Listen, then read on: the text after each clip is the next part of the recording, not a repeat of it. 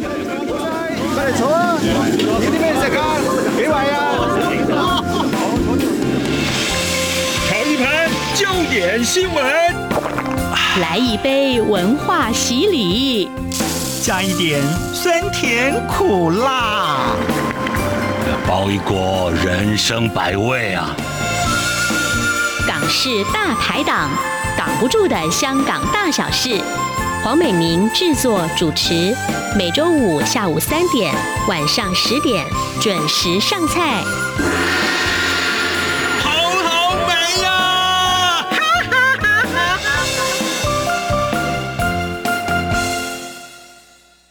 听众朋友，您现在所收听的是中央广播电台每周五播出的《港式大排档》节目，我是美玲。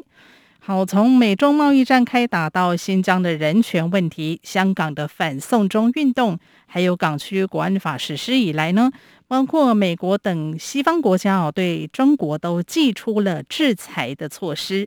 当然，中国也是不甘示弱的，在今年六月的人大常委会就通过了反外国制裁法来进行反击。好，现在不只是中国了，连香港跟澳门也要被卷入这个战场。尤其呢，香港是中国跟世界金融接轨的桥梁，也是国际企业进入中国的门户。未来如果在香港实施反外国制裁法，会造成什么样的冲击呢？已经引起了高度的关切。今天的节目呢，我们就邀请香港时事评论人，同时也是台湾香港协会理事长桑普律师，来跟大家深入的分析这个议题。律师您好。美玲好，各位听众朋友，大家好。好，律师，我想是不是先请您谈一谈这个中国在六月通过的反外国制裁法，它的主要内容有哪一些呢？那这个通过这个法律，讲讲背景，也讲讲它的内容哈。好，那在二零一八年美洲贸易战、新疆人权问题、反送中的运动，还有香港国安法，在二零二零年实施以来呢？也知道中国大陆受到欧美国家经济跟行政的制裁。那在那个时候，大概在今年的年初一月九号，公布了一个文件，是商务部公布的，是那个阻断外国法律与措施不当不当域外适用办法。但那个只有罚款，啊，顶多只有几千万、几千美元而已哈。那所以这个呃那个效力不够，层级也不高。那所以在三月二十二号。外交部宣布要回应欧盟以新疆新疆问题对中国大陆官员呃组织的制裁，那曾经发挥过这个制裁作用，他希望纳入到一个所谓的法制化的情况，所以就是在今年呢稍后的时间通过了这一个反外国制裁法，就公布是六月十号的时间，那目的是什么样？是一个政治的姿态。那根据中国大陆的官方的说辞，是要，呃，推进涉外围绕着反制裁、反干涉、反制常备管辖等充实应对挑战、防范风险的法律的工具箱啊，嗯、工具箱。但是，呃，但是我觉得这个是那个姿态大于一切，嗯、因为你知道说，很多外国跟欧盟的制裁都是有域外效力的。嗯哼，那中国大陆就想不甘示弱。希望告诉全世界说，我也不会屈服，我也可以有这个政治姿态展现出来。那所以他的反制措施呢，现在写的比较类似于外国的做法，嗯哼，就说外国国家违反国际法跟国际关系基本的准则，以各项借口或者依据他本国法律，对于中国大陆进行压制跟那个打压的话，对我国公民，这中国大陆的公民组织采取歧视性的限制措施。干涉中国内政的，就有权反，呃，采取三类的反制措施。嗯，第一个是不签发签证，不准入境，撤销签证或者驱逐出境。第二个是查封、扣押、冻结在中国大陆境内的动产、不动产跟其他各类财产。嗯，第三个是禁止或者限制中国境内的组织个人与其进行有关的交易、合作等活动啊。那另外还有其他必要措施，所以这是一个开放性的一个事情。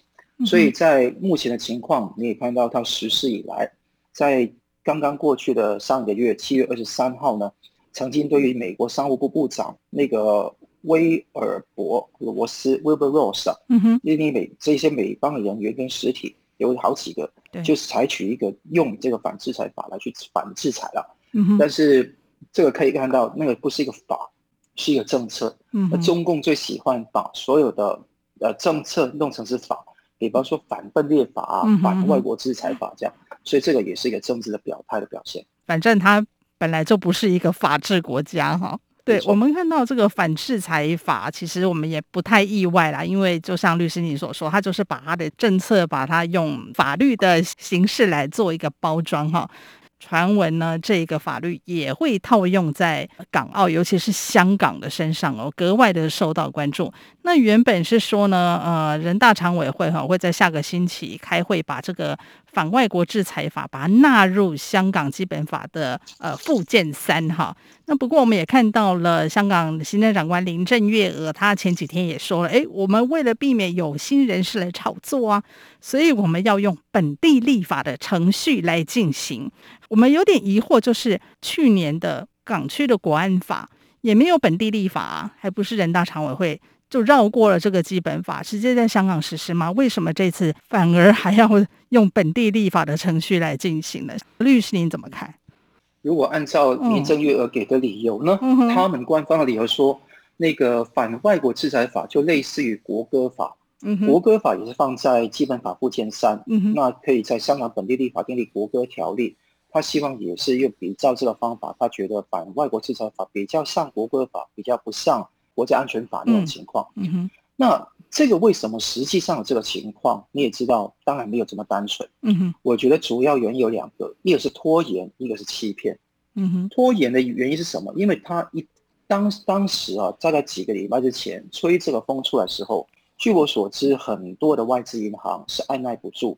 就是要兴师问罪，说如果你中呃香港政府真的要把它这个实行这个中国的大陆这个反外国制裁法，它就撤资。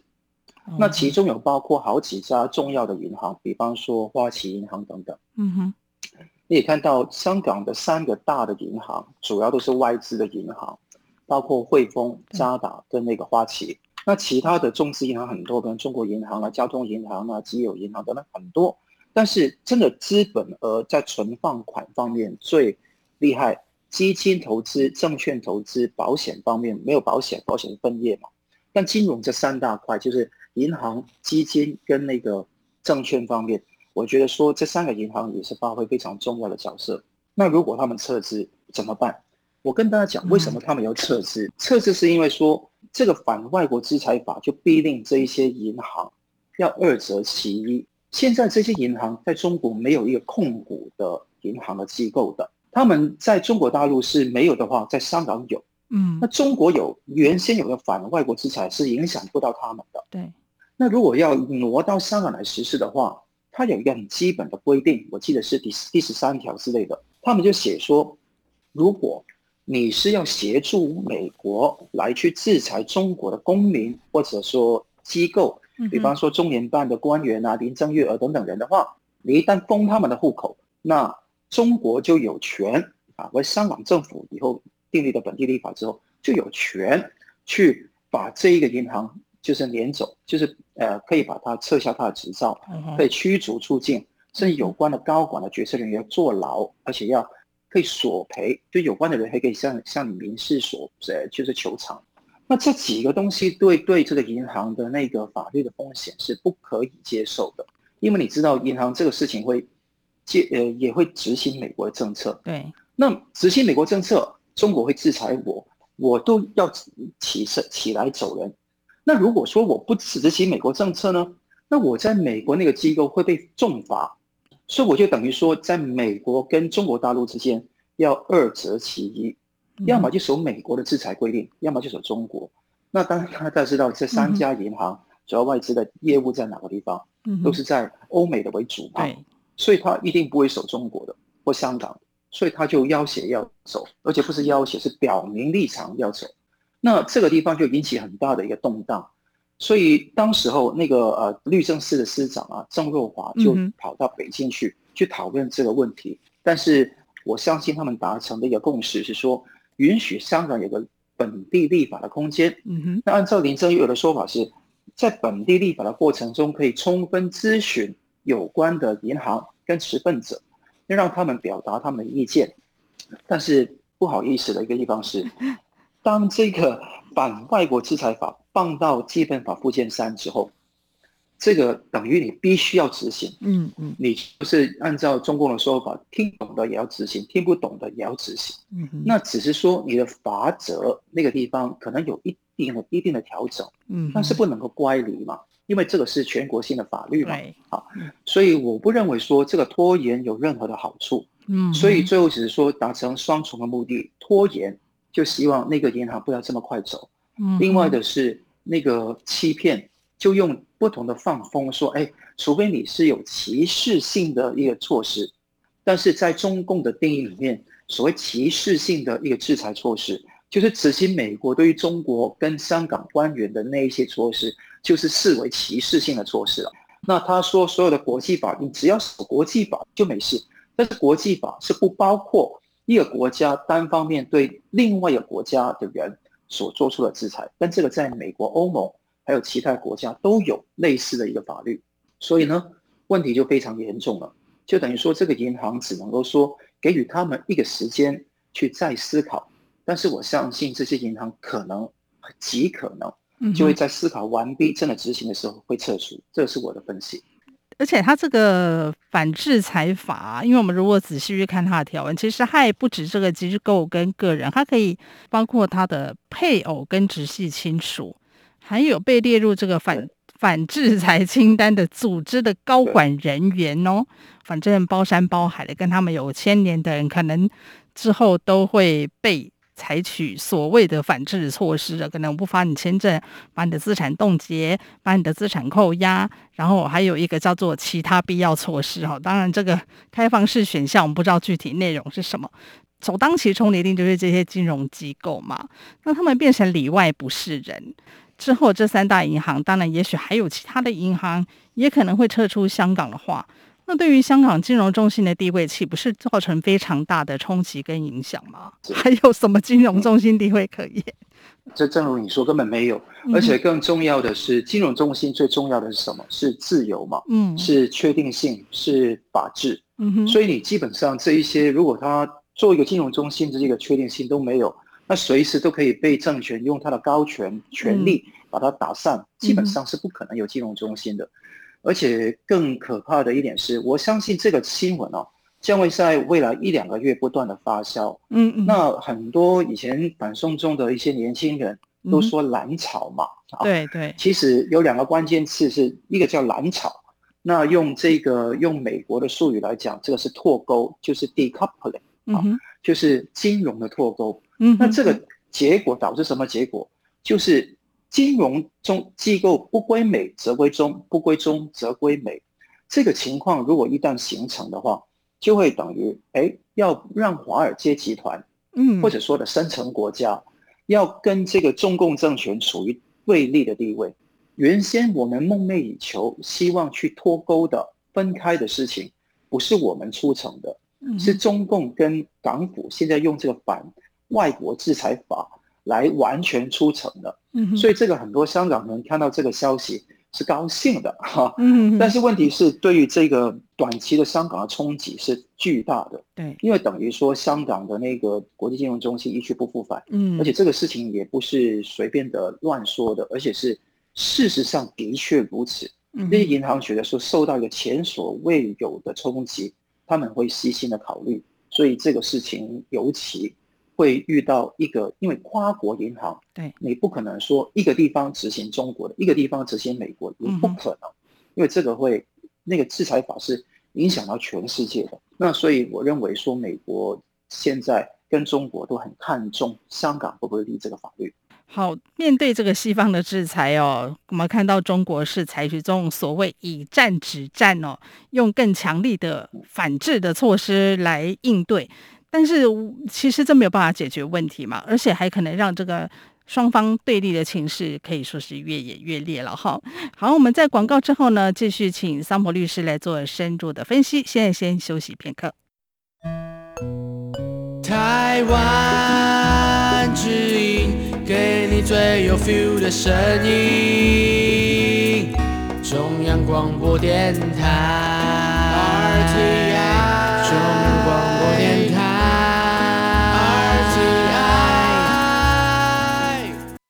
听众朋友，您现在所收听的是中央广播电台每周五播出的《港式大排档》节目，我是美玲。今天我们讨论的主题是香港有没有可能实施反外国制裁法？而一旦实施之后呢，将会对香港的世界金融中心的地位产生什么样的冲击？当然，冲击到的不只是这一些金融中心、这些金融机构，还有香港的市民朋友们哈。好，我们今天的来宾是台湾香港协会理事长桑普律师。好，律师，我们刚提到了这个可能哦，双方的这个相互制裁的力道应该不会有什么减弱哦。最近，呃，美国不是有发布一个商业风险警告嘛？那发布了之后呢，他又同时又在加码制裁了香港中联办的几个呃副主任哈。所以，律师，您觉得之后美中的相互制裁会不会越来越严重？想必应该不会因为这个反制裁法而有所缓解吧？我认为当然不会缓解的。嗯，那大家知道这个呃，美国。就是增加这个制裁五个中联办的那个副副主任，嗯，那这个基本基本上是加剧了这个彼此的一个冲突。如果你拉到整个世界的层面来看，就是美中的对决来看，嗯哼，我觉得现在是伤筋不动骨的状态。那到今天为止是这样子。呃，什么叫伤筋不动骨呢？就是说。呃，美国所对中国做出的所有的制裁，嗯，都没有动摇到中共的一个立党立国的本的，嗯嗯。那他们基本上是等于说用一种恐吓，或者恐吓或者警示的方式来处理，嗯，警告的方式来处理。但有一点我要澄清的是，中共常抓住这个来讲，他说美国白宫当局说的是一个警告给美国的企业，那要他们说要离开香港。或者说要美国的银行离开香港，嗯哼，这第一个是不是警告？那你看看当时他发出的英文的用词是 advisory，嗯哼，可以说是建言建议，对，提醒。那所以这个用词，对，这提醒。那所以当时我觉得当天或者翌日啦，那美国白宫也是发出了澄清声明，从来没有警告，因为美国的的话是民主国家，民是主。官是帮助人民的，嗯，所以官方或者政府不可能去发出一个警告给真正的国民的主体，就是这些企业跟人民。嗯，所以中共现在这几天用这个地方的炒作，完全是事实的一个陈述。嗯，那回到刚刚的说法是，美国有这个提醒或者建言给这些美国的企业是完全正确的。你看到美国商会在香港的商会也提出类似的一种。质疑，觉得说香港的法治希望能够维持，但他要这样子讲一些政治正确的话，但他也提醒各个赎会的会员要仔细衡量在香港继续投资的风险。嗯，那我觉得这个事情不，我据我了解，不仅限于美国。嗯哼，我认识的有些欧资的企业跟日资的企业，现在内部也在考虑要怎么办。嗯哼。那尤其那些没有在中国设立公司的，因为如果你在中国大陆已经有一个自己的关联公司或者分公司的，你就觉得已经已经知道大概是怎么样一回事。但如果说你没有，完全只有在香港设立的，你冲击就很大，因为你不知道说会不会说要被迫要遵守这个情况。对，那我们看到所有啊跨国公司哦跟。B to B、B to C 的协议里面，尤其 B to B 就是公司对公司之间签订的协议里面，他们都有一个重要的条款是，比方说制裁。嗯哼，那彼此之间平等协商的一个契约会说，如果面对美国的制裁，对方的公司或者对方的关联公司的话，或者供应商的话，那对方就是我自己哈，你你如果有面对制裁，我就可以说。撤销契约，嗯，就等于说可以解约。那这个情况是在很多的契约里面都有的条款。那问题来了，如果说一个一个公司要执行美国的制裁，那他能够撤销契约吗？各位啊，如果在我是一个被中国管的公司，我这个是中国大陆的公司，我是不能解约的。嗯哼，因为如果如果我解约，我会被中国政府制裁的。嗯哼，啊，所以这个情况他会被 trap in the middle，就是他没有办法，就是被困在中间了，就没有办法能够真的是啊完全按照契约精神来去执行。嗯哼，那等等等等，你会看得到风险很大，而且更重要的是，整个国际局势会因为这个地方而升温。我不认为说短期内这个问题会解决，而且第一个导致在商界会 decouple 脱钩，第二个是导致政府的阶层更对决。嗯哼，那虽然以前传过有拜习会可能在十月举行，对，但现在看起来没有很乐观的讯号。嗯嗯，那在这个情况，你看到美中的对决也是继续。嗯哼，第三个是，如果这个继续持续一段时间的话。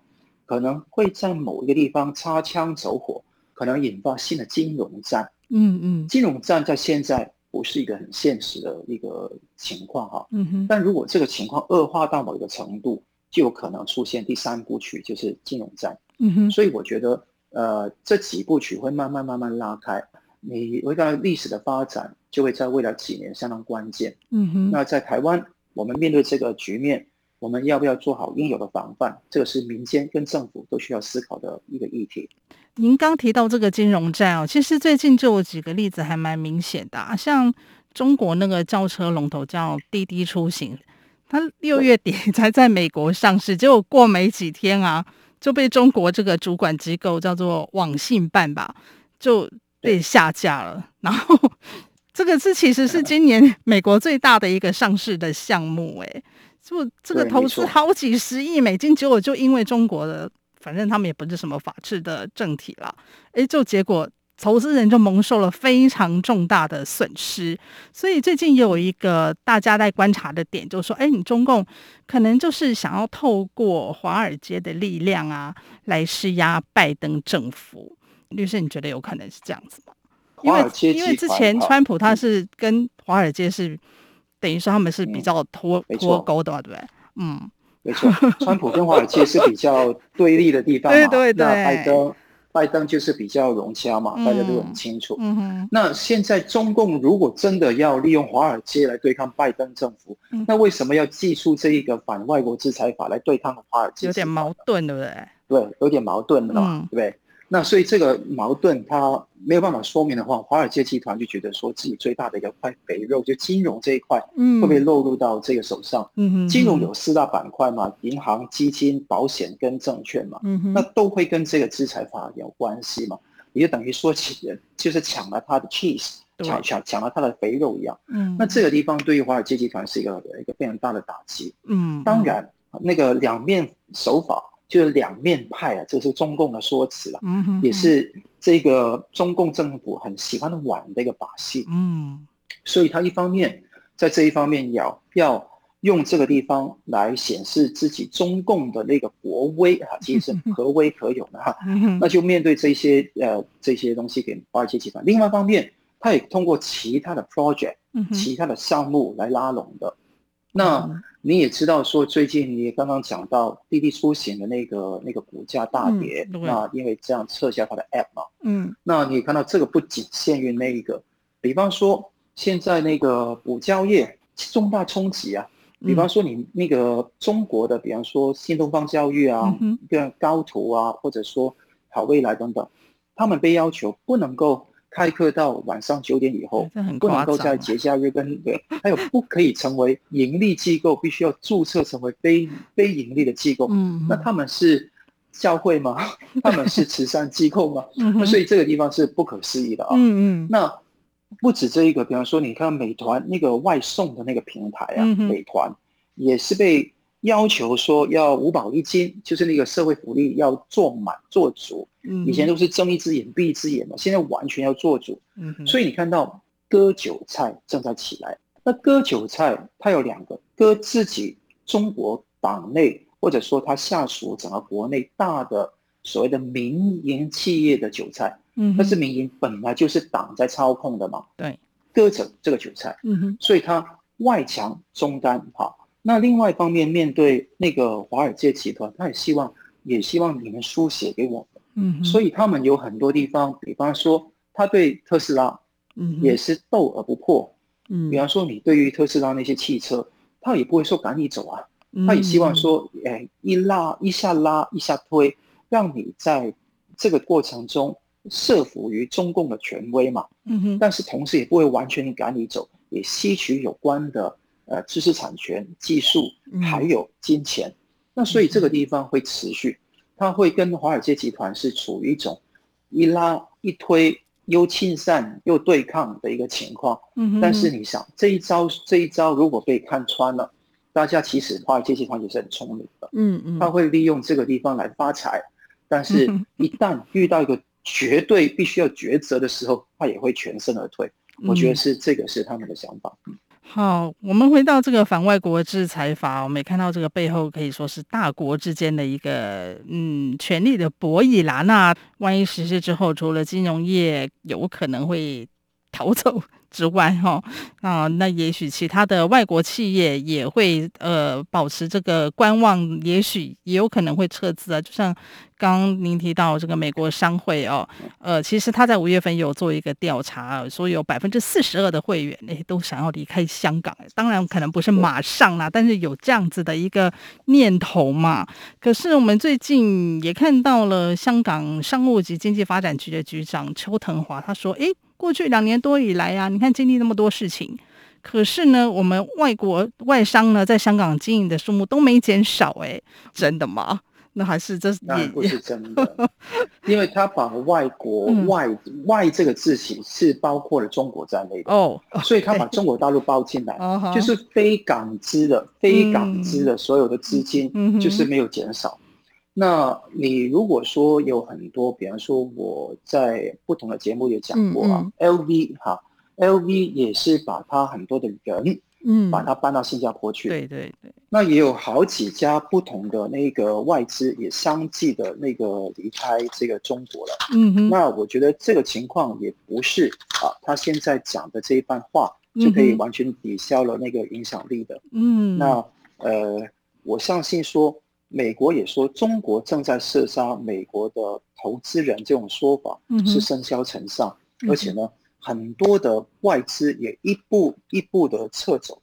那这一种情况会持续好一段的时间。我记得有几个报道是这样说的：你看中环有很多甲级的商厦、商业大厦，现在空房率是很高的。那空房率是一个标示，是有人在，但是却不在了。而且你看，大部分是被中资所占据。嗯哼。现在你看到，无论是香港的恒指成分股，七八成都是中资的股票。嗯哼。十大活跃的那个交交易量最大的那个呃香港股票，绝大部分都是中中资的。那你看，在香港的商业大厦里面，大部分盘踞的都是一些中资的公司。嗯哼。如果按照邱唐华的看法，是中资挤占了原先由外资，就是完全中国以外的国家所占据的一个地位。嗯、因为很简单嘛，你要讲实业来讲，如果要投资中国，为什么要经过香港呢？嗯，已经没有这个优势了。嗯，那香港唯一的优势是两个嘛，就是货币的自由兑换，嗯，跟比较低的税率，这个是两个唯一的优势。连法治，就是 rule of law 的优势已经。不存在了嘛？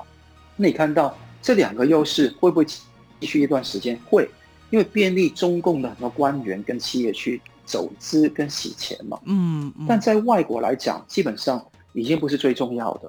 香港之所以好，是因为说它跟中国比较近，而当时外资投资中国比较难。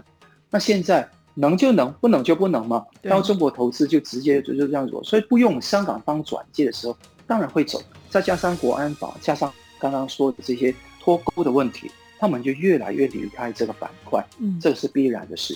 好，所以我们看到，其实香港优势的消失跟它的沉沦吧，其实已经在发作了。未来所谓的反外国制裁法，无论会不会实施呢？我想都免不了让香港成为一个。权力博弈下的一个牺牲品了哈。好，我们今天也非常的谢谢台湾香港协会理事长桑普律师来到节目当中，为我们做这么详细的报道。谢谢律师，感谢美玲，感谢各位。